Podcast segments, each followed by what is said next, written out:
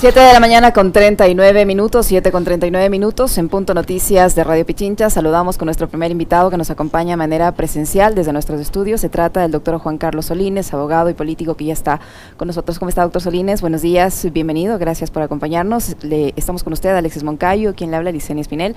La Asamblea Nacional sumó un nuevo capítulo a su crisis, parece una telenovela de esas muy mal elaboradas, pero en todo caso ayer se conformó una comisión que va a investigar eh, la, la gestión de la presidenta de la Asamblea Nacional Guadalupe Llori. Ella ha presentado a su vez una denuncia ante la Fiscalía por incumplimiento de orden de autoridad legítima en el caso de las medidas cautelares que ella sostiene que todavía le protegen y que eso habría eh, tenía que haber impedido que la Asamblea conforme finalmente esta comisión que está ya eh, dispuesta y que tendrá 30 35 días de plazo para presentar un informe sobre la, gestión de la presidenta Yori que será evaluado luego por el Pleno de la Asamblea Nacional. Eh, ¿Qué opinión le merece esta situación de estancamiento en el que todavía está la Asamblea Nacional, pero bueno, al menos quienes eh, cuestionan la gestión de Yori lograron dar este paso? Gracias, Licenia, Alexis, por la invitación eh, y un saludo a toda la audiencia. Bueno, yo creo que esto es una, un tema recurrente desde que volvimos a la democracia. Eh, por un lado, estos bloqueos eh, entre, funciones del Estado, el bloqueo sistemático que ha habido en prácticamente todos los gobiernos, con, con, muy pocas excepciones, de un legislativo que cuando el gobierno no tiene mayoría, pues busca bloquear las iniciativas. Y eh, eso deriva pues en, pugnas, en, repartos, en negociaciones, en chantajes y creo que es parte de lo que repudia la ciudadanía eh, de estos mecanismos eh, que distorsionan la democracia. ¿no? Entonces, en este caso particular, pienso que eh, Guadalupe Llori ha tenido una actuación muy cuestionable en muchos aspectos. el tema de presidir una, una legislativa, la función del legislativo no es solamente un tema de votos, de cómo se llega a la presidencia, es un tema de, de gestión y de conocimiento profundo de los procesos legislativos, de la legislación que rige a esa función del Estado. Eh, y, creo que esta, esta comisión que se, está, que se logró finalmente formar el día de ayer, eh, va a tener una orientación política, evidentemente, es decir, no es una comisión eh, imparcial que va a analizar a profundidad los, los actos conforme a la ley, sino que va a ser una, es básicamente una crónica de una muerte anunciada, ¿no es cierto? Ya sabemos de antemano seguramente lo que va a decidir esa comisión, lo que va a, a determinar esa comisión. Aquí el punto es el entrampamiento jurídico que, va, que puede existir, porque esas medidas cautelares eh, que se concedieron a la, presidenta de la Asamblea, Guadalupe Llori, eh, están vigentes y eh, vamos a ver cómo tiene un impacto para impedir, por ejemplo, que un informe negativo de esa comisión permite evidentemente destituir a la, a la, presidenta de la Asamblea o remover de su cargo. Entonces habrá que ver Aquí lo último que cuenta son los argumentos jurídicos. Eh, aquí se interpreta la ley a la conveniencia de la coyuntura política y entonces habrá que ver cómo, eh, en caso de que el informe, como anticipamos, eh, sea desfavorable, negativo para Guadalupe Llori, habrá que ver cómo se maneja el tema de las medidas cautelares que están ya, que están vigentes y concedidas por un proceso anterior. Bienvenido, doctor, qué gusto tenerle acá ya de manera presencial. Vamos rompiendo un poco también esta la distancia que marca eh, que marcó la pandemia y que nos obligaba a, los diálogos por vía telemática. A ver, esto ocurre eh, cuando el país en general está enfrentando, digamos, una situación bastante compleja. El escenario es político, el escenario político es difícil. Eh, al propio presidente lo hemos visto en varias intervenciones con dudas al momento de su de su discurso con respecto de lo que tiene que ver con la asamblea. En algunos momentos ha respaldado a Zori, en otros ya la dejó sola. Recordemos que Zori llega a la presidencia de la asamblea con los votos de Creo, el apoyo de Creo, una jugada que la elaboró César Monge en ese momento como ministro de gobierno. Eh, después dijo no voy a no voy a gobernar con, con, la asamblea, o sea voy a gobernar haciendo como que la asamblea no existe. Digo, en una democracia eh, como la nuestra, donde el primer poder del Estado es el Parlamento, ¿se puede o no se puede hacer eso? Ya veremos los resultados. Pero em, tenemos también una situación compleja para las instituciones. Eh, yo no, no voy a dar crédito absoluto porque no creo que es la verdad absoluta. Encuestas que se han publicado en las últimas horas, una que habla de un estudio internacional eh, hecho por varias instituciones y organismos no gubernamentales que dicen que el 64% de los ciudadanos creen que los políticos son corruptos en el Ecuador, que eh, a pesar de eso el 63% todavía confía en la democracia y que hay un 44% de ciudadanos que confían o creen que los militares en una dictadura podrían solucionar los problemas del país. Entonces, estas cosas, eh, ¿cómo van abonando para que la democracia y el sistema democrático de nuestro país eh, esté en riesgo y se ponga en riesgo? Bueno, yo, pienso que la, crisis de la democracia es a nivel global. Entonces debemos partir de esa premisa. No es un tema solo ecuatoriano, y al igual que la corrupción. La corrupción no es un tema que aqueja ni a Ecuador ni a la región, sino a todo el mundo. Pero creo que la democracia está en crisis porque la sociedad ha cambiado y tal vez eh, es un, grave problema, tal vez el mayor problema que tenemos es que los políticos no logran identificar esta, esta crisis de la democracia, sus orígenes, pero básicamente es por una sociedad que está organizada de distinta forma. Una, una sociedad que gracias al desarrollo de la tecnología, de las redes sociales, está mucho más empoderada, más allá del discurso de empoderamiento, ahora está empoderada porque tiene herramientas para empoderarse, tiene herramientas para movilizarse, herramientas para actuar y para hacer activismo. Eh, y, eso ha generado pues eh, un una, eh, no solamente un empoderamiento, sino una participación mucho más directa de esa ciudadanía organizada. de hecho, esta, esta, tendencia tecnológica que se habla hoy, que está de moda, que es el blockchain, el blockchain no es una, una, una tecnología simplemente, es un nuevo paradigma de organización de la sociedad que descentraliza el poder. Entonces la gente dice, yo ya no necesito que haya un banco central para que me diga eh, qué moneda o qué, eh, eh, moneda de intercambio puedo utilizar para hacer mis transacciones, porque ahora la sociedad puede ponerse de acuerdo y aceptar criptomonedas, criptomonedas que no están reguladas por ningún banco central. Entonces, vemos que la tendencia eh, por ejemplo, ahora cuando uno va a comprar una, una pasaje de aéreo, ya no utiliza las agencias de viajes. Uno puede entrar directamente y ver los, los, comentarios de la gente para ver si es que un sitio web es confiable. Entonces, todos estos elementos que parecen de la vida cotidiana y que se, han ido dando a, lo largo de los últimos años, tienen un impacto profundo en la democracia.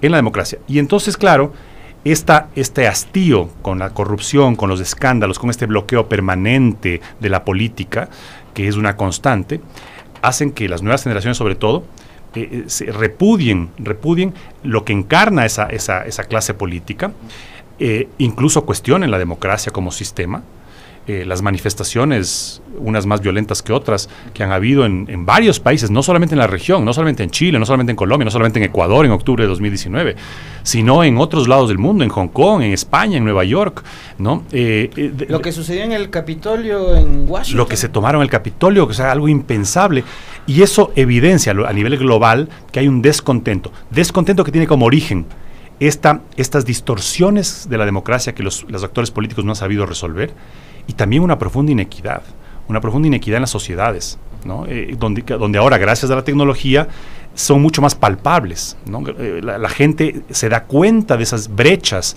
¿no? y, a nivel de, ciudades, a nivel de países, ¿no? se dan cuenta cómo hay barrios de primera, de segunda, de tercera categoría, cómo hay gente que disfruta de servicios básicos de primera calidad o de educación, y hay gente que no tiene acceso. Entonces, esto es mucho más palpable ahora. Entonces, claro, eso cuestiona. Y claro, en un entorno en donde los actores políticos del siglo XX, y algunos inclusive se quedaron en el siglo XIX, creo yo, eh, no dan respuestas y siguen en los entrampamientos del siglo pasado. O sea, cuando volvimos a la democracia en el 79, esta es la constante, la pugna de poderes que se llamaba. El reparto de la troncha, que ahora son hospitales, eh, gobernaciones, esto, ¿no? El yo voto, pero ¿qué me das? ¿Qué ministerios me das? ¿No? Esa negociación que antes se le hacía bajo la mesa y que nadie se enteraba, se lo intuía en, la, prensa, la prensa, los analistas hacían eso, pero la gente, la gente, digamos, común y corriente no se enteraba. Ahora es palpable y visible a cada paso. Nada es gratuito, no hay, no hay, no hay puntada sin dedal. Entonces la gente percibe eso y repudia eso. Entonces, rescatar la verdadera esencia de la política, del servicio, de, servicio a la, colectividad, a la sociedad, de la búsqueda de la igualdad, ¿no? tiene que ser rescatado. Y estas coyunturas que estamos viviendo aquí en el Ecuador nos indican todo lo contrario. Que lejos de, salir de, esa, de esas contradicciones, estamos profundizándolas y evidentemente profundizando la crisis de la democracia. Ahora, doctor Solines, ¿en qué medida el gobierno está aportando para profundizar esa crisis? vemos por un lado este, este apoyo a Yori, a veces evidente, a veces oculto, a veces escondido. Por un lado, por otro lado sale el ministro de gobierno, invita a las bancadas a dialogar, algunos van, otros no. Eh, pero el hecho mismo de que él no tenga una mayoría en la Asamblea no le garantiza que sus proyectos de ley a futuro puedan eh, caminar, ser aprobados. Y el hecho de que salga la presidenta Yori de ese cargo y siga siendo asambleísta, ¿en qué medida podría facilitar eh, que el resto de asambleístas apoyen las iniciativas del gobierno? Bueno, yo creo que eh, hay, hay dos dimensiones, ¿no? la primera, mencionaba hace un momentito Alexis, el presidente dijo que va a gobernar, eh, digamos, como que la asamblea no existiera, como que uno, el, poder, el, poder principal de una democracia eh, como la que tenemos, eh, ignorarlo, digamos, es, es factible en el sentido de que el Ejecutivo tiene herramientas y mecanismos para gobernar sin necesidad de leyes. Decretos. Políticas públicas, para empezar, políticas públicas. Las políticas públicas no requieren de leyes y se puede hacer mucho a través de políticas públicas. Tiene, claro, los decretos, evidentemente, aunque los decretos son una expresión también de, la, potestad de política pública que tiene el presidente al determinar, inclusive puede hacer reingeniería institucional, ¿no? puede eliminar ciertos eh, ministerios, puede conformar otros, puede tener iniciativas de ese corte. Pero definitivamente los problemas estructurales del país tienen que hacerse con reformas legales e incluso constitucionales. Aquí todo el mundo ahora en la última semana se rasga las vestiduras a propósito de, los, de las decisiones polémicas de la, de la función judicial. Se rasga las vestiduras diciendo que no hay institucionalidad. Pero esa cantaleta de que no hay institucionalidad o que hay que reinstitucionalizar el país, la escuchamos desde que volvimos a la democracia en el 79. Siempre hemos escuchado, y, claro, eh, eh, se, se dice, por ejemplo, refiriéndonos a los últimos años, Correa hizo un rediseño institucional a, través de la Constitución del 2008, que, digamos, tuvo una serie de distorsiones, porque evidentemente fue un modelo institucional que, le permitió acaparar el poder, controlar muchas instancias. Eh, Moreno llegó y dijo que va a reinstitucionalizar el país, pero se limitó a eh, reemplazar y cambiar las autoridades de control, formar esta, este Consejo de Participación que es el mismo esquema y la misma estructura institucional de Correa, ¿no es cierto? O sea, sigue intacto eso. Eh, puso un nuevo consejo de transición y cambió las autoridades. Eso es cambio de autoridades, no es, una, no es una un correctivo institucional. No es reinstitucionalizar, que es el discurso que vendieron, o refundar. O refundar. además somos expertos acá para refundar, refundar. cada cuatro años. Y, el gobierno de Lazo ya va un año y no hay ninguna iniciativa que conozcamos para cambiar o rediseñar institucionalmente el Estado. ¿no? no hay ninguna iniciativa, ni siquiera a nivel de estudios o decir, bueno, esta es nuestra propuesta. Entonces, en el fondo, Liceña, aquí lo que estamos es enfrentando una, una falta de, de, línea ideológica que es producto también de un deterioro del sistema de partidos políticos. Como no hay partidos políticos, sino, sino empresas electorales que se activan en tiempo de elecciones, entonces la, la ciudadanía irrespetada se ve abocada a votar por personas, por candidatos, por productos, porque además ahora como están de moda los la compol, ¿no es cierto? Los comunicadores políticos, entonces ellos empaquetan los productos, les ponen los, los membretes, los colores que sean atractivos para la gente y salen a vender. Y la gente vota, no vota por líneas ideológicas, no, no sabe si, si vota por A, B, C, qué está votando exactamente.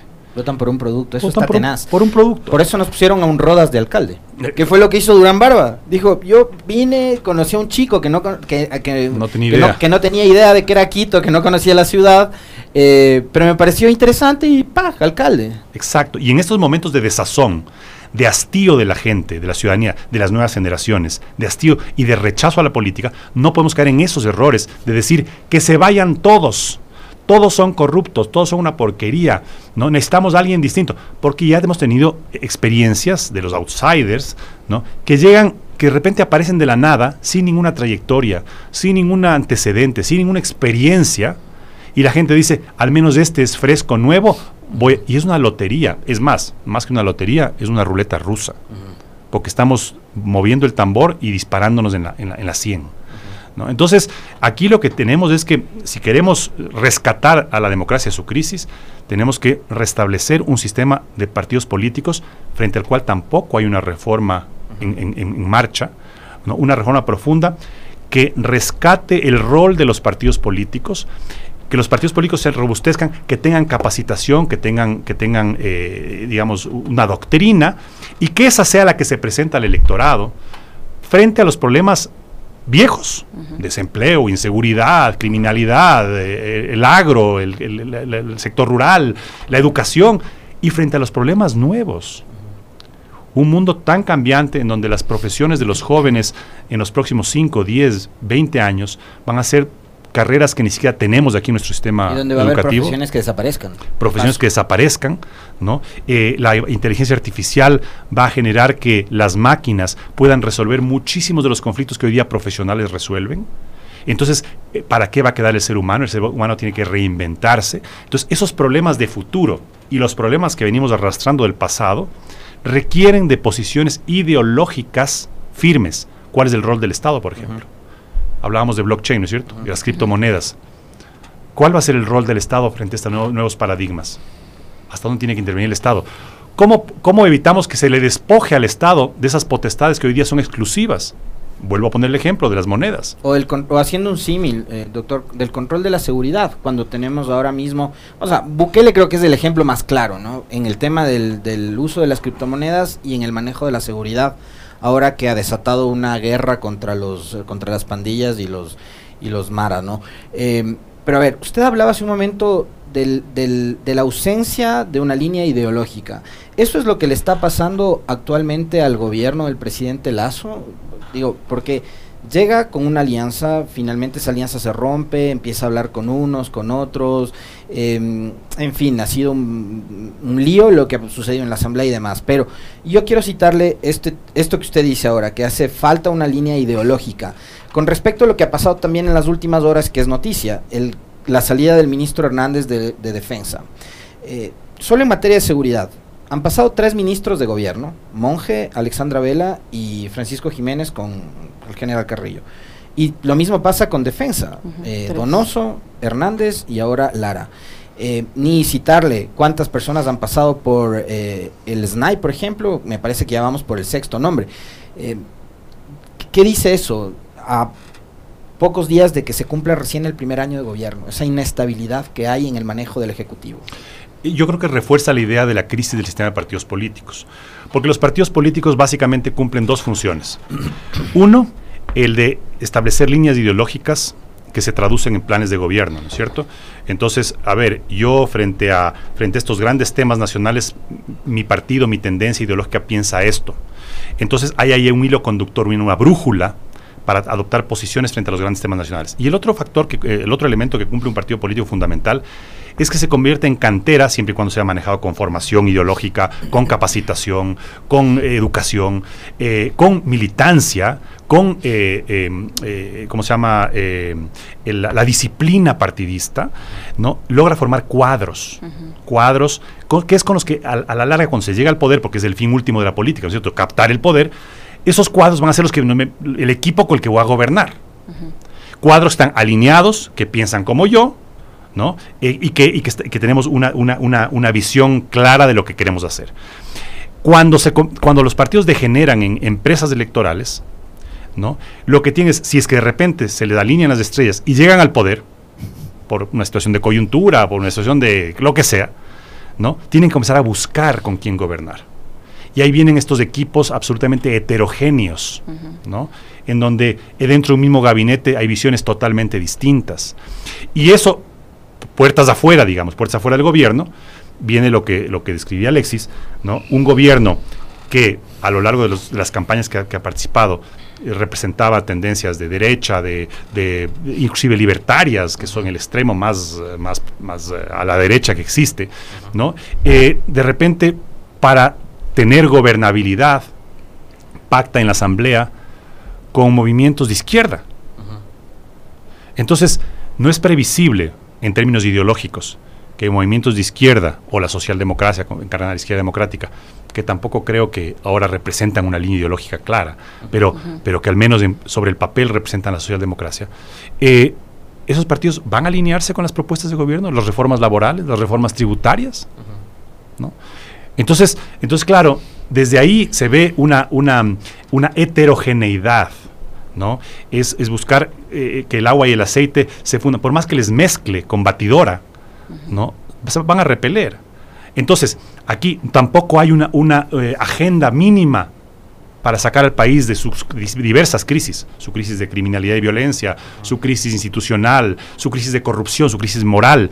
Decir, a ver, combatir la corrupción no es un patrimonio de la izquierda o de la derecha. Pongámonos de acuerdo en tres, cuatro puntos para erradicar la corrupción. Eh, y sobre esos puntos programáticos, como lo llamaba Jaime Roldós cuando fue presidente, se recordarán. Bueno, ustedes todavía no nacían seguramente. Pero en todo caso, hay, había una lista de puntos programáticos. ¿no? Entonces, de esa forma se puede, se puede ir.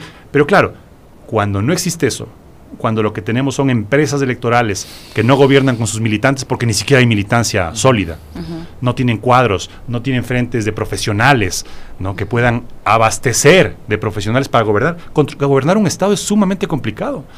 Entonces se quejan, ay, que todavía hay rezagos de morenismo, del correísmo. Claro, pues porque ¿de dónde van a sacar tanta gente para llenar los mandos altos, medios y bajos? de la experiencia. Y con experiencia y con capacitación. Entonces, entonces hay que prepararse para llegar al poder, hay que prepararse para gobernar. Pero bueno, este gobierno ha tenido tantos años para prepararse para gobernar, o sea, no es no es un gobierno que se que improvisó en una en un proceso electoral y que se alinearon las estrellas y resulta que ganó ha venido participando en varios procesos electorales, se supone que debería haber tenido ese, ese grupo de personas preparadas para que le acompañen en su gobierno con la capacidad y la experiencia necesaria. Y ahí la palabra clave es se supone, ¿no? La palabra que se supone, pero en todo caso, en todo caso pienso, y refiriéndome al tema de que decía de, de, los cambios de ministros y las crisis, es parte de la crisis institucional también. Yo ahí le quiero hacer una acotación a lo que decía Alexis, eh, doctor Solines, eh, y, cómo le deja este cambio al gobierno, porque este cambio se produce en momentos eh, en que hay una crisis también institucional de, las, de la seguridad, no solo de las Fuerzas Armadas, sino de la policía, por estos casos de captación ilegal de dinero, y resulta que es una cosa absolutamente oscura, porque del caso de UNASA ya nadie más habla. ¿Cierto? El ministro de Defensa eh, sale, ponen a otro que estaba en el gobierno de Moreno, por más que el gobierno de Lazo quiera distanciarse de Moreno, cada vez se parece más porque sigue con los mismos funcionarios en diferentes instancias, pero es un caso que se quedó ahí en la oscuridad. ¿Cómo queda el gobierno? Hubo, hubo un debate, un debate a nivel constitucional respecto a si es que las instituciones tienen eh, derecho al honor. Y se determinaba que la institución en sí misma no es sujeta de honor, porque las instituciones las conforman las personas, ¿no es cierto? Y pueden haber personas buenas ahora y personas malas mañana, igual que en un gobierno, igual que en la función judicial, ¿no es cierto? Entonces, eh, el honor es propio, es un derecho propio de las personas. Entonces, cuando hay personas que actúan mal dentro de las instituciones, no se trata de salir en defensa del honor de la institución, porque eso no cabe. Lo que cabe, lo maduro, lo institucional, es decir, vamos a depurar, vamos a investigar, vamos a ver qué es lo que sucede. ¿Qué pasó en, cuando presentamos como Comisión de la Verdad el informe de los, disturbios y las protestas de 2019, de octubre de 2019? Inmediatamente, ese informe que decía que hubo excesos en el uso de la fuerza, hubo uso excesivo de la fuerza, eh, principalmente en la policía, en algunos casos específicos en las Fuerzas Armadas. Pero ¿qué fue lo primero que salieron las instituciones a, decir? A rechazar, ¿no? Con un distorsionado eh, eh, sentimiento de cuerpo, este, este espíritu de cuerpo que se llama, que es un término militar, ¿no? Este espíritu de cuerpo que tiene que ver con el orgullo de la institución, ¿no? Salieron a ser espíritu de cuerpo cuando no corresponde espíritu de cuerpo frente a determinaciones puntuales de desafueros de miembros de esas instituciones. Entonces yo creo que eso es lo que hace falta. Cuando hay escándalos como el de, el de Don NASA, ¿no? que, es encontrado en los, en los exteriores del, Ministerio de Defensa, no, no cabe salir a defender la institución, la institución como tal o el honor de la institución, sino decir, vamos a hacer una investigación exhaustiva para saber qué miembros oficiales, tropa, de tanto de la policía que tienen el otro captador de dinero, ¿no es cierto? Don Diego, Renacer, don, Renacer. Y don Marquito. Vamos a hacer una investigación exhaustiva para saber y determinar quiénes están en esto, porque además de última instancia, refiriendo a estos casos particulares de la captación ilegal de dinero, sean oficiales, sean tropa, fueron víctimas también, pues. ¿No? Porque eh, eh, cuando hubo lo del notario Cabrera, por ejemplo, no es que se señaló a los que pusieron ahí plata como delincuentes, sino como incautos. ¿No es cierto? Ahora los policías, eh, los militares, en el caso de que existieran militares que, que, invirtieron en estas captaciones ilegales de dinero, son incautos, son eventualmente víctimas. Pero la institución, la institución tiene que salir por sus propios fueros a decir, vamos a investigar y a, y a depurar cualquier cosa que haya que depurar. Y eso es lo que hay que hacer en las instituciones, no defenderlas con este, con este equivocado espíritu de cuerpo, sino determinar, decir, ah, hubo excesos en el uso de la fuerza, vamos a determinar qué, y vamos a capacitar en derechos humanos a los militares, a los policías, a, que todos tengan conceptos claros del respeto a los derechos humanos. ¿no? Eso es lo que corresponde. Pero aquí, en esta desinstitucionalización, en este deterioro de la democracia. Cada uno tiene sus parcelas, igual pasa en el sector privado, cada uno tiene sus parcelas. No hay respeto, aunque se llenan la boca diciendo que se respeta las funciones, ¿no? Eh, no hay respeto a las funciones lo que vimos esta semana de, de, la judicatura con el presidente de la Corte, tratando de decirle a la Corte Constitucional lo que tiene que hacer para resolver los, los, los corpus. Ya. Y, la pregunta ahí es, ¿por qué no se invitó a la Corte a esta reunión? Porque, obvio, ahí no ahí no, no, hubieran tenido la posibilidad de lanzarles la pelotita. Exacto. Entonces, entonces ¿qué, es, ¿qué es lo que se evidencia? Si se reúne el Ejecutivo y le invita al, al Consejo de la Judicatura y a la Corte Nacional para, como conclusión, decir la Corte Constitucional es la culpable. La pregunta es, ¿y por qué no le invitaron a la Corte Constitucional a esa reunión? Claro. No les convenía. ¿Por qué? Oiga, doctor, yo, yo quiero, eh, porque ya se nos, se nos va terminando el tiempo, eh, nuevamente ir a lo que le mencionaba a Licenia hace un momento, ¿no? El, este, este, este, asunto de que daría la impresión de que finalmente el equipo que llegó con, con el presidente Lazo no estaba preparado para asumir un reto tan importante como es gobernar un país, que evidentemente no es igual que administrar una tienda de barrio. ese, es el ejemplo que siempre nos pusieron, ¿no? Vienen estos académicos y que, nunca administraron una tienda de barrio y quebraron el país. Bueno, ahora los, buenos, los buenos administradores del Banco del Barrio están quebrando el país, ¿no? Entonces, eh, quieren vender el Banco del Pacífico, quieren vender CNT, quieren dejarle al Estado en, soletas y demás. Eh, pero, a ver, se preparó y, creo que también mucha razón en lo que decía hace un momento eh, Juan Carlos Solines, de que los, estos consultores no se encargan de elaborar muy bien los productos, venden el producto y después ahí verán los ciudadanos lo que hacen con el producto, ¿no? Pero, a ver, eh, durante tres campañas electorales Lazo le dijo al país cómo eh, se debía gobernar desde su visión para sacar adelante al Ecuador. Y digamos, hoy vemos más o menos cuál es la orientación que le quiere dar a su gobierno el presidente Lazo. Em, pero esto viene a ser como un capricho y le quiero atar a un tema que usted maneja a la perfección, que es el tema de los multimedias, los, eh, los medios de comunicación, etcétera. Eh, esta semana eh, Elon Musk compró Twitter en 44 mil millones de dólares. Muchos dicen que era un capricho, un capricho de un multimillonario comprarse Twitter. Eh, en el caso del presidente Lazo, la presidencia, como pudo haber sido también para Álvaro Novoa, que terminaba poniendo a sus gerentes, a sus subgerentes, a sus empleados de candidatos en, sus listas, para el presidente Lazo la presidencia también se convirtió en un capricho y lo está demostrando así, doctor. Bueno, esa, eso entra en el ámbito del foro interno de la persona, ¿no? Eh, habría que ni siquiera preguntándole al propio Guillermo Lazo eh, qué fue lo que le movió le motivó a llegar a la presidencia, podríamos saber la verdad, porque solamente él sabe.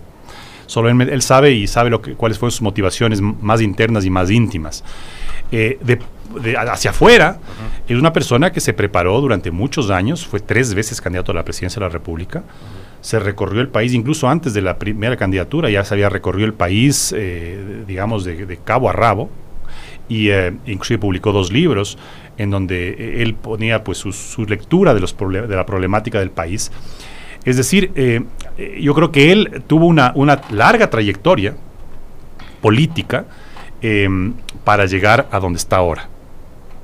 Entonces, eh, que su motivación original haya sido un capricho, haya sido salvar a la patria, haya sido un, verdadero sentimiento de, querer decir, bueno, yo ya, ya, fui exitoso profesionalmente, ya tengo para vivir y para cómodamente, y ahora quiero dedicarme a mi país. Puede ser, es, un, es una, motivación válida. El punto es que ya llegó. Ya llegó y, aquí la, pregunta es, bueno, eh, ¿cómo va usted a ejecutar todo lo que, lo que usted propuso? Y creo que aquí eh, es importante, haciendo mención a, la pregunta, es importante mencionar que eh, la política hoy día tiene, eh, digamos, esta, esta lista de la comunicación política, del empaquetamiento, del producto electoral, el producto empaquetado, em, en donde se privilegia qué tan buen, qué tan vendible es el producto, la imagen, la imagen más que el fondo. ¿no? Entonces, ah, este tiene una cara bonita, este habla más o menos bien, este es más o menos simpático, lancémosle. Y lo de adentro, qué experiencia tiene, qué formación tiene, qué, credenciales tiene, ¿no? Se deja de lado.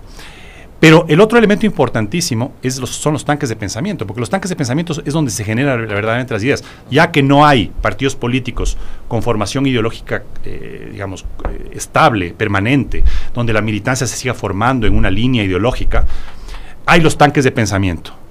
Y este gobierno también cuenta con un tanque de pensamiento, que es eh, Ecuador, Libre. Ecuador Libre, que también han trabajado a lo largo de casi dos décadas. Eh, preparando una serie de, políticas públicas, de reformas y de iniciativas para corregir los, problemas que ellos lograron identificar. Entonces, yo creo que el gobierno tiene los elementos, bueno, llegó al poder, ¿no? Llegó al poder y segundo, tiene su tanque de pensamiento que le elabora, digamos, unos proyectos no de ahora, sino de muchos años atrás. ¿Qué es lo que le falta? Equipos que puedan ejecutar eso. Y esa es la parte, la parte complicada, la parte que a veces causa sorpresas. ¿no? ¿Con qué equipos yo puedo ejecutar esto, que estén alineados con esta visión y que tengan la capacidad y la experiencia para eh, eh, hacer las cosas? ¿no? Mientras siga este bloqueo en la Asamblea, a nivel legislativo, poco se va a poder hacer.